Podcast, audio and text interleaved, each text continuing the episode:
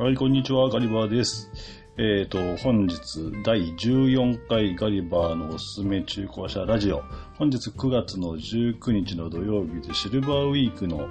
第1日目ですね。で、今まで、まあ平日は結構車と関係ない話もしてきたんですけど、休日とかには、あの、原稿見ながらお話をできたりとかしてたんで、車のことも言ったんですけど、結構いろんな車、たくさんの車種のリセールだったりとかっていうことを横断的というかに言ってきたんで、今回はですね、一つの車種に絞っておすすめしていきたいなと思います。あんまりおすすめされるような車種じゃないかもしれないですけど、じゃあ何を紹介していくかっていうと、えー、ホンダのシャトルハイブリッド。こちらですね、こちら私、本当に買いたいと思ってます。で、何がいいかと言いますと、まず車体が安い。そして燃費がいい。そして5ナンバーサイズのステーションワゴンで荷室が広い。っていうメリットがあります。ちょっとここね、細かくお話をしていきますと、えっ、と、この5ナンバーサイズの、えーステーションワゴンっていうのが、今国産ではこのシャトル、シャトル、まあガソリン車とハイブリッドと両方あるんですけど、今回まあ燃費の方も気にしたいので、シャトルハイブリッドと言わせてもらいますけど、このシャトルハイブリッドとカローラフィールダー、こちらもハイブリッドモデルがあります。で、えー経済性であったりとか、長く乗ったりとかっていうことを重視していくと、まあ、シャトルハイブリッド一択なのかなと。まあ言ってもナンバーサイズのステーションはこの2車種ぐらいしかないんで、まあ2択中の1択なんですけど、まあただね、あの、トヨタのカローラフィールダー、もちろん人気ありますけど、このシャトルハイブリッドの方が、まず荷室が圧倒的に広いんですね。まあ、ここの部分をちょっと話をしていきますと、数値だけでいきますと、カローラフィールダーは5名乗車できる状態。で、えー荷室の広さが407リットル。で、シャトルは同じ条件で570リットル。ここで163リットルの差があります。で、まあ、ホンダのシャトルはですね、燃費の関係でここではおすすめはしないんですけど、ガソリン車もあってですね、ガソリン車は荷室の床下に収納スペースがあるんで、これも合わせると積載量が606リットルとなるんで、これだけ入れると、えっ、と、カロラフィルダーと比べて200リットルも違う。まあ、数字が全てでは、はなくて、まあ、使い勝手とかもいろいろあるんですけど、これだけ数字が違うと、まあ、広さの違いは圧倒的っていうことがわかるかなと思います。で、この車体の寸法、車体寸法って言ったの5ナンバーサイズなんで幅が決まっとるんですけど、えっ、と、全幅で1700ミリ以下かな。で、9.5型のゴルフバッグ4個を5人乗った状態で積載できるっていうのはもう超優秀ですね。まあ普通、4人でゴルフ行くっていうと、ミニバン3列シートのミニバンの3列目を跳ね上げていくっていうのが普通ですから、まあ後ろの、うん、この5人乗りの5ナンバーサイズで4人でゴルフ行けるっていうのはなかなかすごいなというところですね。で、後ろの席を犠牲にするんであれば、まあ2人乗りの状態になりますけど、背もたれを倒すと、お荷室の容量っていうのは、あえーなんや、えー、シャトルで1141リットルまでなります。このラゲッジだと、まあ、あの、鉱石倒してますんで、長尺のものであったりとかも積めますし、あと、後ろの席を倒さずに、そのままにして、後ろの席の座面を跳ね上げると、そこになんか穴みたいなのが開いてる状態になるんで、えーそこに、例えば観葉植物みたいな高さのある荷物を積むこともできます。ちなみになんですけど、カローラフィールダーはリアシートを倒して2人乗り状態にした場合のラゲッジ容量は872リットル。なんで、ここでも250リットル以上の差が出てきております。で、まあ、フィールダーとの比較はこの程度にしておきまして、で、このシャトルがですね、2019年に販売から4年目で初めてマイナーチェンジをしたんですね。で、まあ外観エクステリアとしては前後のバンパーとフォグライトの形状が変わりましたよと。で、テールゲートのリアランプのデザインを一新した。このテールゲートについては、あの、初期型一番最初に、前前の方の方が、えっ、と、メッキパネルというかメッキパーツが大きいものがついてたんですけど、これがですね、小さくなったんですけど、それでも高級感が増して、より洗練されたデザインになっていたっていうふうに私は感じます。と、あとドアハンドルにメッキパーツを採用したりとか、インテリアはピアノブラックを多く使用して、レザーシートの設定も用意されているんで、まあレザーシートに関しては、えっ、と、ハイブリッドの中間クラスと一番上のクラスはハーフレザーシート。で、本側のレザーシートに関しては、えっ、ー、と、オプション設定になってますんで、まあ、ただお金払えば選べるよっていうような感じで、まあ、いずれにしても、前モデルに比べるとかなり上質な仕上がりになってます。あとは見えにくいところの変更では、リアシートのあのセンターのアームレストですね、こちらにカップホルダーも追加されて使いたくなっているよという感じですね。で、まあ、この5ナンバーサイズのステーションワゴンっていうんですけど、まあ、大体今のステーションワゴン、人気のところで言うと、何ですかね、えっ、ー、と、スバルのレボーグとか、まあ、あの辺もあまり大きいサイズには見えないんですけど、あれも3ナンバーサイズ、あれは排気量の問題で3ナンバーなのかもしれないですけど、まあ、5ナンバーサイズが何なのかっていうと、まず排気量が 2000cc 以下。で、全長は4700ミリ以下なんで4.7メートル以下ですね。まあ全長、国産車でここを超えてくる車ってそんなにないんで、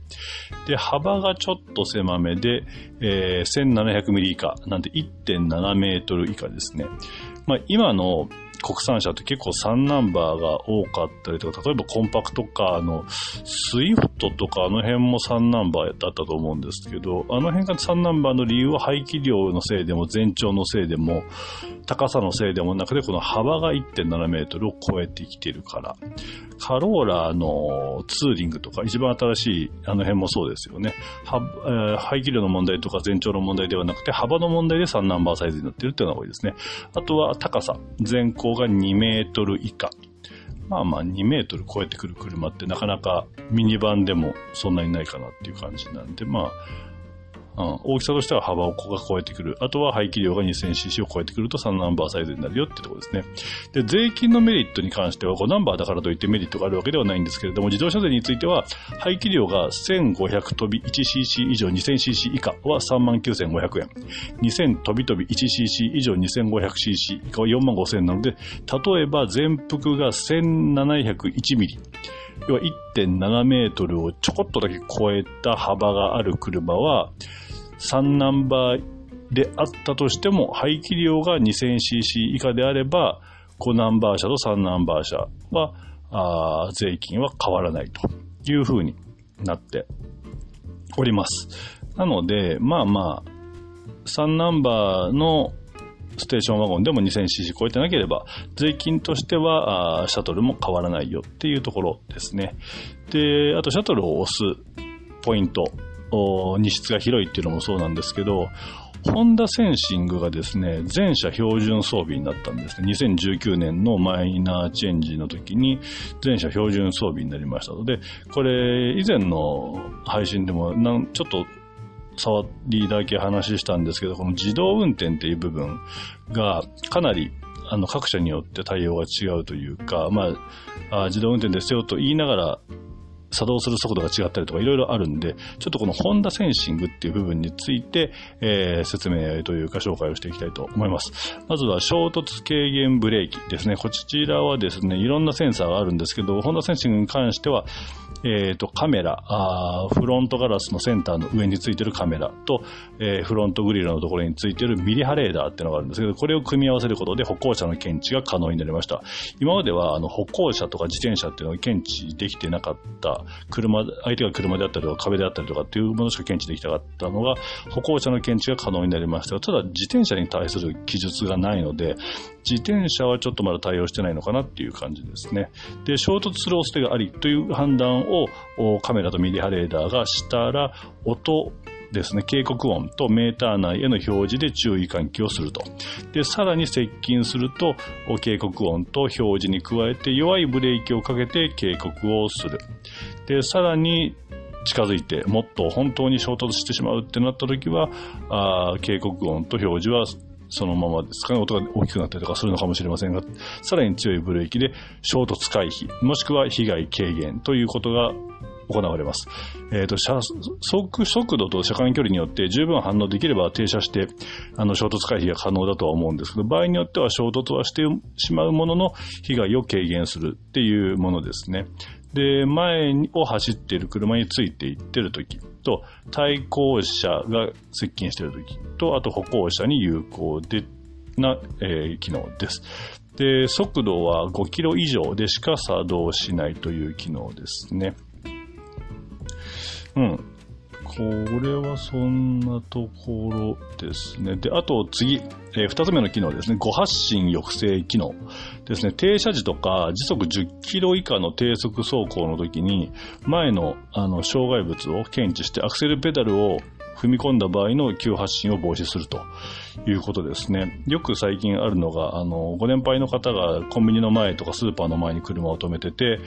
えー、アクセルとブレーキを踏み間違えて店に突っ込むとか、そういうことがありますけど、まあ、停車時とか、あの、低速走行時にアクセルとブレーキを踏み間違えてアクセルをぐんと踏み込んだとしても、そのフロントバンパーのところについているミリ波レーダーが前方の障害物を検知してアクセルを踏み込んだ時に衝突の恐れありと判断をすると、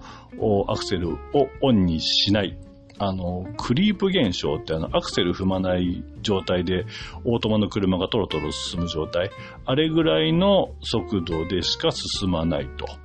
いうような状態になるんですね。で、まあ、ブレーキをかけて止めるっていうような動きではなくて、アクセルを、の回路、アクセルを、アクセルスイッチというか、をオンにしないというような対応がされております。で、次。3つ目、あ、これね、8つあるんですよ。ホンダセンシングの主な機能8つありますんで、で、それの3つ目、えっ、ー、と、歩行者事故低減ステアリングというのがありまして、これもカメラとミリ波レーダー両方のセンサーを使って、えー、ちょっと、うん、あのー、堅苦しい言い方になりますけど、路側帯にいる歩行者と車線を検知して、音と表示で警告し、さらに車道方向へハンドル操作を支援し、運転手の回避動作を促す。とあります。ここで、あの、路側帯にいる歩行者って書いてありますんで、あの、車道と路側帯を区別する車線がなければ、あの、注意喚起であったりとか回避支援がされないと、多分思いますね。路側帯ってわざわざ書いてるんで。ちなみにワイパー動かしてる時とか、ウィンカー出してる時は、あこの機能は作動はしません。あの、ウィンカー出してればね、当然、あの、車線をまたいで、車線変更だったりとか、カーブだったりとか、することがありますんで、そういう場合は作動はしません。まあ、そもそも雨の場合やなんかは、カメラとかミリ波レーダーでの判別が難しくなるんで、まあ、当てにしすぎてても良くないかなっていうところはありますね。で、作動条件は直線道路で、車速が10キロから40キロの時なので、まあ、普通に5、60キロとかで普通に走ってる時に路側帯に人がいて、ぶつかりそうになったとしても、この機能は動きませんということなので、どうなんでしょうね。比較的、狭い路地を走ってる時に有効になるのかなっていう感じですね。で、四つ目。えっ、ー、と、老害逸脱抑制機能ですね。えっ、ー、と、老害とは、車線をはみ出した道路の外という意味です。これは、まあ、なぜかというとカメラで車線を検知して、えー、車線からはみ出すのを抑制しましょうよっていうことなんで、まあ当然ウインカーを出していればこの機能は働かないんですけども、ウインカーを出さずに車線変更や車線をはみ出す恐れがあると判断した場合にハンドルの振動とメーター内の表示で警告をしますと。さらに車線を外れそうになったら車線内に戻るようにハンドル操作とブレーキ制御で支援をしてくれる。お、すごいですね。ハンドルが自動的に、あのー、自分と運転手の思うこととは違う方に動いてくれると。で、これもワイパーを動かしているとき、ウインカー出しているときはこの機能は作動しないということですね。えー、ただ、道路の補修跡や古い車線を消してあるけど、ちゃんと消えてなくて消し残しなんかがあると、カメラがそれを車線と判断して、まあ、誤作動というか、まあ、作動してしまう場合もあるということですね。で、あと5番目。まあ、このね、5番目と6番目に紹介するのが、私の中では一番一押しの機能なんですけど、5番目がアダプティブクルーズコントロール。これよく略して ACC って書いてるんですけど、高速道路などの長距離移動の時にあらかじめ設定した速度以内で自動的に加速減速の支援をする機能ということなんですね。前方を走行する車との車間距離を一定に維持しながら追いかけるようにして走行するという支援をすることで、えー、長距離運転の時の運転の手間と疲れを軽減してくれるということです。設定速度の変更はもちろんなんですけど、あの、車間距離の設定も4段階で切り替えることが可能ですね。ただ、あの、車種によってはついているものがあるんです。このホンダシャトルには、渋滞追従機能っていうのがついておりませんので、えー、時速30キロ以上でしかこの機能は使用ができません。で、クルーズコントロールによってブレーキが作動している時もちゃんとブレーキランプがつきます。で、この点は安心ですね。ただ、まあ、操作の方はですね、私も、あの、トヨタのアルファードの、このアダプティブクルーズコントロールがついてるのに乗ったことがあるんですけど、設定をするときに、どうしても、あの、高速道路やなんかである一定の速度、まあ、このシャトルだったら30キロ以上で走りながら、ステアリングスイッチをいくつか押して、速度を設定して、ディスプレイも見ながら確認をしなきゃいけないっていうのがあるんで、若干ね、前から目をそらさなきゃいけないっていうのが出てくるんで、そこら辺どうにかならんのかなとは思います。まあ、このアルファ、私乗ったのはアルファでやりましたけど、このシャトルも漏れなくそんな感じですね。で、あとは高速道路の最高速度が120キロになる部分が今あって、ゆくゆくはみんなそうなるのかなっていうところもあるんですけど、えっ、ー、と、従来今まで出てるクルーズコントロールだと120キロまで対応してなくて110キロまでですよとか115キロまでですよっていうような車もあるみたいなんで、まあこれはね、120キロ最高速度になれば、まあ、ギリギリじゃなくて130キロとか135キロぐらいまでは設定できないと不便かもしれないですね。まあ、ここに関しては、ちょっとあまり細かい記述が取り扱い説明書とか見ててもなかったんで、まあまあそんな問題はないとは思うんですけど、で、あと次がですね、これ、そのアダプティブクルーズコントロールと合わせて、えー、いわゆる自動運転となる機能なんですけど、こちらが、えっ、ー、と、車線維持支援システムですね。まあ、これも高速道路での長距離移動の時に車線の中央付近を維持するようにステアリング操作を支援してドライバーの運転への疲れであったりとか手間を軽減するという機能なんですね。なので、アダプティブクルーズコントロールで前の車にある一定の距離を持ってついていく、もしくは前の車がいないときは一定の速度でついていく、かつ、このレーンキープアシストっていう名前じゃなかったなんだっけな。えっ、ー、と、まあ、アクティブセーフティーって書いてありますけど、車線維持支援しても、いわゆるレーンキープアシストって言って、言うと結構一般的だと思うんですけど、これと合わさると速度もちゃんと調整しますよ。で、ちゃんとライン、車線の内側を走りますよ。という風になると、ほぼほぼ自動運転に近い。ただ、あの、半径230メートル以上の緩やかなカーブを走行している時に作動するんで、えー、半径230メートル以下のきついカーブなんかだと、これが効いてこなくなるんで、しっかりディスプレイを見て、この機能が作動している状態なのかな、どうなのかなっていうのは確認しながらっていうのが必要ですね。えー、そうですね。これがもう自動運転。この2つがあると非常に高速道路が便利です。で、あと、まあ、残りあと2つ機能あるんですけど、7つ目、8つ目は大したことはない、大したことないって言っていいのかわかんないですけど、7つ目、先行車発信お知らせ機能。なんで、信号待ちとかで停車してるときに、前の車が出たけど、例えばナビいじってたりとか、まあ、スマホいじるのはダメなんですけど、隣の人と喋ったりとかしてるときに前の車が発進してしまったけど、気づかずに後ろのでかいトラックにクラクション鳴らされるなんてことあると思うんですけど、前の車が動いたら、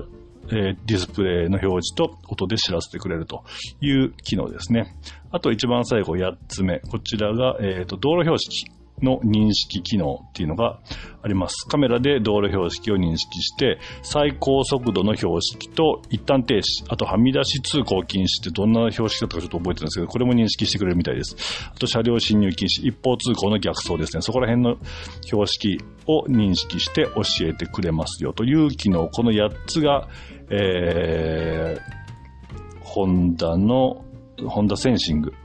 という機能ですね。まあ、ホンダセンシングって実はこの8つの機能以外にもトータルで11個だったかな、機能があるんですけど、このホンダのシャトルに搭載されているのは基本的な8つの今申し上げた機能ってところですね。あと、もうちょっと上級のものになってくると、えっ、と、後方後発進抑制機能。あの、さっきは前方だけアクセル踏みすぎると止まるというか、アクセルオンを抑制するという機能なんですけど、これが後ろ方向にも効きますよということと、あと、近距離衝突軽減ブレーキっていうものもあります。これは、ぶつからないようにブレーキをもっと近い距離でかけるのかな？あの、時速2キロから10キロの低速走行の後ろに下がっている時に、障害物があるとブレーキをかけてくれるっていう機能ですね。なんで、誤発進抑制機能と高高誤発進抑制機能となんか似たような感じですけどまあ、そこら辺は、まあ、シャトルおすすめしてるんで、その辺はあんまり関係ないんで気にしないようにしておきます。あとは、オートハイビーム切り替えとか、そんなのもついたりとかしますけど、基本的に、えー、シャトルの方にはついてなくて、先ほど紹介した8つの機能がついていると。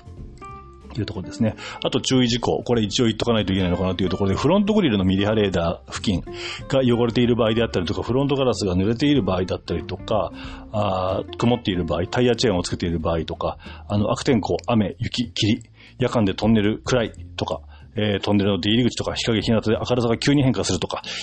強い光が反射して当たっているとか、あ雪道であったりとか未舗装の道で滑りやすい道など、こういったところではセンサーやカメラが正しく検知できない場合がありますので、信じすぎには要注意というところですね。で、ちょっと今、ざあ、先にこれ言っときゃよかったかもしれないですけど、値段。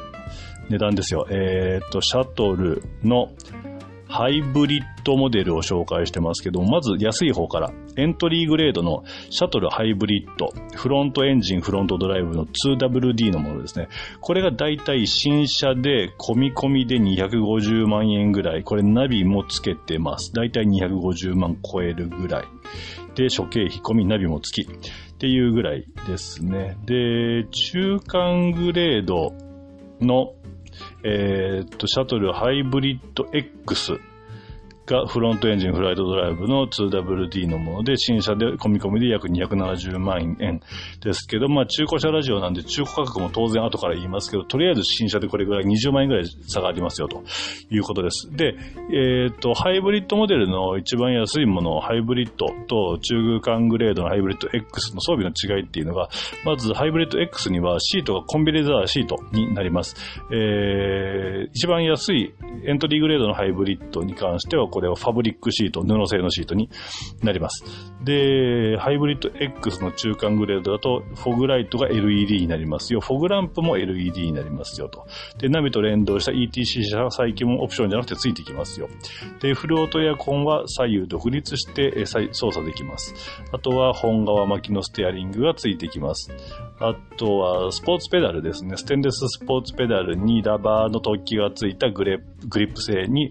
優れて、うん、所有欲を満たしてくれるというか、美しい。なかなか足元見えないところではありますけど、あの、ドライバー目線で行くと、目で見ても美しい所有欲を満たしてくれるようなスポーツペダルがついてきますと。で、あと乗り心地で言うと、乗り心地と操縦安定性を両立する、あの、振幅感能型ダンパー、まあ、センサーがついて、まあ、状況によって、うん、あの、伸び縮みを調整してくれるっていう機能ですかね。あとはマニュアル感覚のシフトチェンジができるパドルシフト。こちらが、あエントリーグレードにはついてなくて、中間グレードのハイブリッド X にはついているというものですね。まあ、20万円プラスするだけでこれだけのものがついてくるっていうと、うん、エントリーグレードを選ぶ理由っていうのはないのかな。まあ、ハイブリッド X っていうこの中間グレードがベストチョイスなのかなという感じがします。じゃあじゃあじゃあ今度は中古車だったらどうなんだいって話なんですけど、まず、えー、一番安いエントリーグレードでいきますと、えー、中古車価格、込み込みで最安値で約200万円。えー2019年式のマイナーチェンジ後の現行型ですね、もちろん。で、ハイブリッドモデルもちろんですね。これ走行、走行が1万2000キロで修復歴でナビもついているモデルです。じゃあこれが今度ハイブリッドの X、中間グレードになるとどうなるんだいという話になってくると、これ、年式は全く一緒ですね。2019年式のマイナーチェンジ後の現行型で走行がちょっといってます。2万キロ。修復歴なしのナビ付き。なんで、走行距離が8000キロほど、さっきの、えーエントリーグレードよりも多いんですけど、価格はなんとほぼ同じ200万円の最安値。込み込みです。ホンダセンシング、自動ブレーキに、自動ブレーキじゃないや、自動運転に近いものもついてこの値段になってます。まあ、中古で行くと、さらに、うん、中間グレードがいいのかなという感じですね。で、一番最初にお話しした通りで、あの、カローラフィールダーよりも圧倒的に荷室が広いことは分かったんですけど、さらにこのカローラフィールダー以外との荷室の広さを比較していきましょうと思います。ちょっと、無茶かなとも思ったんですけど、あの、今大人気の SUV、新型ラブ4のハイブリッドと比較してみたいと思います。私がよくキャンプに行くんで、シャトルでキャンプは問題ないし、むしろ、あの、選択としては最適解であるということを証明できたらなと思ってます。で、まずはシャトルハイブリッについてですね、ガソリン車の方が床下収納分広いんですけど、今回はまあ燃費にもこだわりたいというところもあるので、ここはあえて荷室の狭いあのハイブリッドモデルで比較していこうと思います。で、シャトルハイブリッド、えー高さが8荷室ですね。5名乗車可能時の荷室のサイズとしては、えー高さが840ミリ、84センチ、奥行き96センチ、横幅は97センチから151センチ、容量が570リットルになってます。覚えきれないですね。で、えっ、と、ラブ4に関しては、あ5名乗車可能時の荷室のサイズは高さが88センチなので、えーシャトルよりも4センチ高い。で、えー奥行きが1メートル1センチ5ミリ。なんで、これも、おー長いですね、シャトルよりは。で、横幅が最小1メートルから1.355メートルまで。まあ一番狭いところで1メートルってことですね。そうすると、えっ、と、幅ですね。荷室の横幅が最大でシャトルは1510ミリなのが、ラブフォード1355ミリなんで、15センチぐらい、一番広いところでシャトルの方が広い。これも謎でしかないですけどね、あの、車の幅自体はシャトルよりもラブ4の方が広いのに、まあ、うん、ある程度、質まあ、作りがいいからという意味なんですかね。まあ、室内幅としてはシャトルの方が広いと。いうところですね。ただ、ラブ4はですね、あの、床面、荷室の床面のデッキボードの定規ができますので、デッキボードを下げると多少広くなる。高さが88センチだったのが93.5センチになるんですけど、ただ、デッキボードを下げてしまうと、あの、フラットではなくなってしまうんで、そこら辺どうなのかなっていうところですね。で、デッキボードを通常の位置にすると、えー、542リットル5人乗りの状態で、なので、ごめんなさい。えーっと、容量としては、すごいですね。シャトルの方が大きいんですね。20リットル、28リットルシャトルの方が大きい。まあ、測り方いろいろあると思うんで、一概に何とも言えるところではないですけど、まあ、使い勝手はどうかっていうところも 含めますけど、ただ、シャトルの方が開口部、リアゲートの開口部が低かったりとかもするので、荷物の出し入れがしやすいとかっていうメリットもあるのかなと思いますね。で、あとは後部座席を格納して2名乗車時の荷室の広さに関しては、えー、シャトル、まあ高さは変わんないですね。84センチ。で、奥行きがぐーんと1メートルぐらい伸びて193センチ。まあ大人が普通に寝れちゃうぐらいの長さがありますね。で、横幅はま変わらず、えー、97センチから15、1メーター51センチまで。で、後部座席を倒すとちゃんとフラットになりますよという仕様になってます。で、ラブ4の方が高さが88センチ。これも当然、あの、5人の時と変わらず。で、奥行きがぐぐっと伸びて、1メートル88センチですね。1メートル88センチ。え、ちょっと待ってよ。えー、っと、シャトルはどんだけだったんだっけ ?1 メートル93センチ。なんで、ここシャトルの方が長いですね。で、横幅は、あの、5人乗りの状態と変わらない1メートルから最大が1メートル35センチ5ミリっていうことですね。なんで、これが2人乗り状態だと、容量が、なんぼなんだ、1150リットル。なのかな？で、えー、ラブ4がですね、で、ラブ4が1150リットル。で、シャトルが1141リットルなんで、まあ、どっかいろいろデコボコがあったりとかして、結果ラブ4の方がちょこっとだけ広いっていうような感じになりますね。まあまあ、とにかくシャトルめちゃくちゃ優秀ってことですよ。この大人気の SUV のどっからどう見てもでかいラブ4と同じぐらいの積載容量がある車ということになります。で、えっ、ー、と、まずラブ4に関しては、ちょっと価格も言っとかないと比べられないんで、ハイブリッドのラブ4のモデルで込み込み300万円からっていうのはこれ中古ですね。えっ、ー、と、FF の 2WD で実燃費がだいたい19キロぐらい。で、走行距離が3.6万キロ。まあ、年式もこれ2019年モデルが同じぐらいだったんで、の割に結構多めっていうかめっちゃ走ってますね。えー、で、まあ、前のオーナーさん、かなり走ってたみたいですけど、まあ、車好きとしてはたくさん走ってる人には悪い人はいないと思ってますんで結構好感持てますけどね。まあ、仕事でただ走行が多いのは除くって感じですが、なので、ハイブリッドモデルでシャトルと比べて、えー、中古で100万違う。で、走行距離が倍近く違うっていうことなんで、まあ価格、車両本体の価格、購入価格としては断然シャトルの方が安いのかなっていうところですね。で、ちなみになんですけど、シャトルの最低地上高は13センチ。新型ラブ4の最低地上高はハイブリッド車で19センチということになってます。今までの話だとシャトルのいいとこばっかり言ってきましたけど、それもいけないんで、明らかな違いな部分は最低地上高ではラブ4の方が勝ってますよというところですね。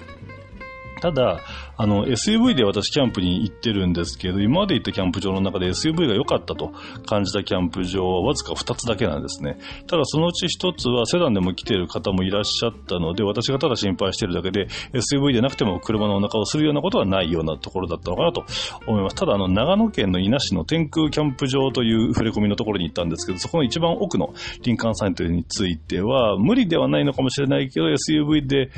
行ってよかったな、SUV じゃないと心配だなって思うようなところが一箇所だけありました。まあ何十箇所もキャンプ場行ったんですけど、SUV が必要と感じたのはわずかその一箇所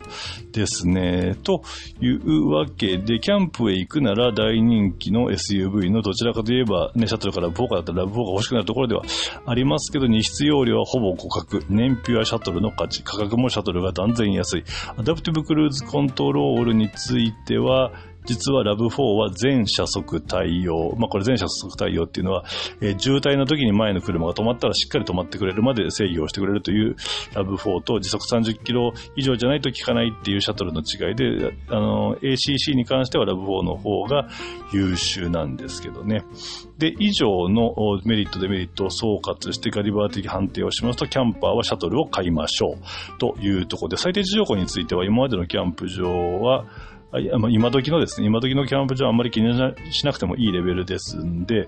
まあ、車はね、キャンプに行くだけが仕事ではなくて、普段使いもするでしょうし、燃費も重要になっていきますんで、ここはシャトルの価値というところですね。スペックでシャトルがリッター32キロですね。複数人乗ってエアコンつけてもリッター20キロ切ることはまずないということなので、まあもう多分もうちょっと本当は普通に走ってれば行くと思うんですけど、25キロぐらい行くのかなと思うんですけど、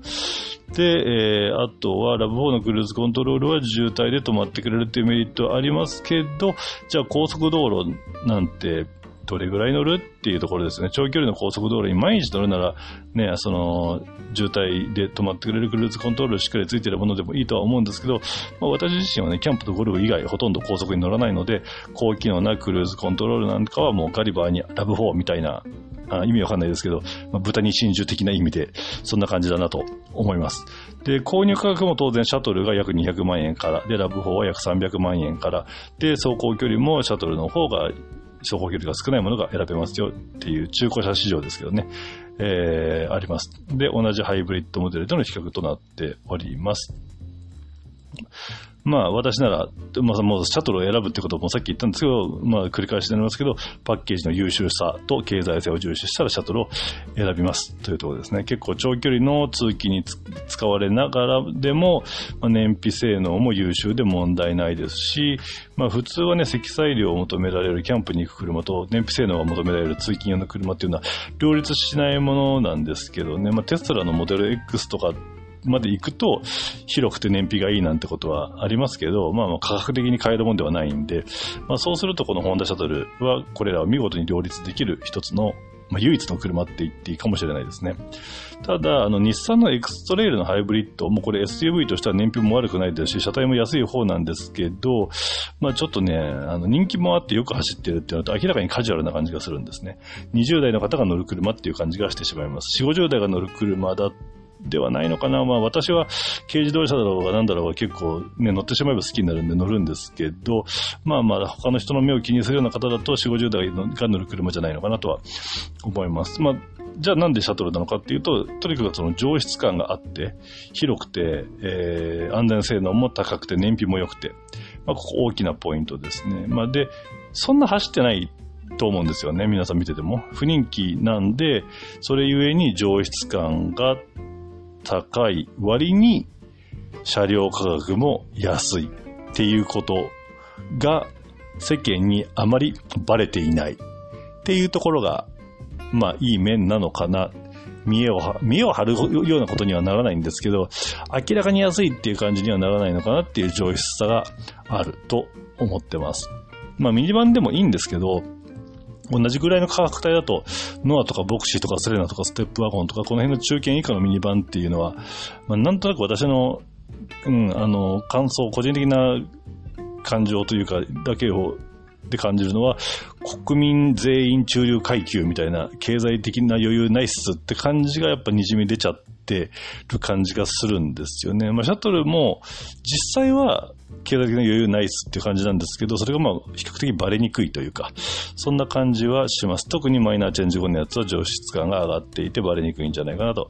思います。まあ現実はね、ないん、継続余裕ないから、だから安いキャンプに来たんですって感じなんですけど、シャトルならまあバレないかなという感じです。で、今回めっちゃ長くなりましたけど、えー、今回の配信は通勤キャンプとそこそこの見栄があるなら、ホンダのシャトルを買えという一択だよという回でございました。まあ、3列シートがね、どうしてもエマージェンシーでも欲しいんだったらジェイドっていう選択もあるんですが、まあこれも悪くはないと思います。ただ3列目はお子様しか乗れないような狭いよというようなことが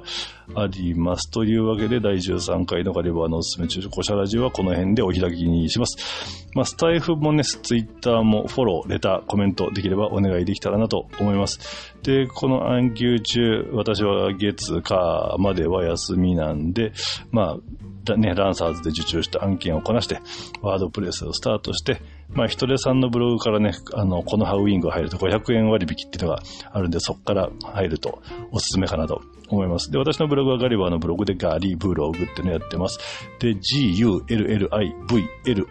のガリブログですので、まあ、シルバーウィーク1日目、カレンダーでは3連休、じゃあ4連休か。4連休だけどもっと長い人とか休みのない人もいるとは思いますけども、私はラジオとブログと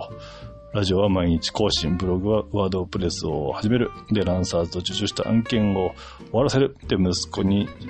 できるだけ怒らないように勉強を教えるっていうことを楽しんでまいりたいと思います。それでは皆さん、良いシルバーウィークをガリバーでした。バイバイ。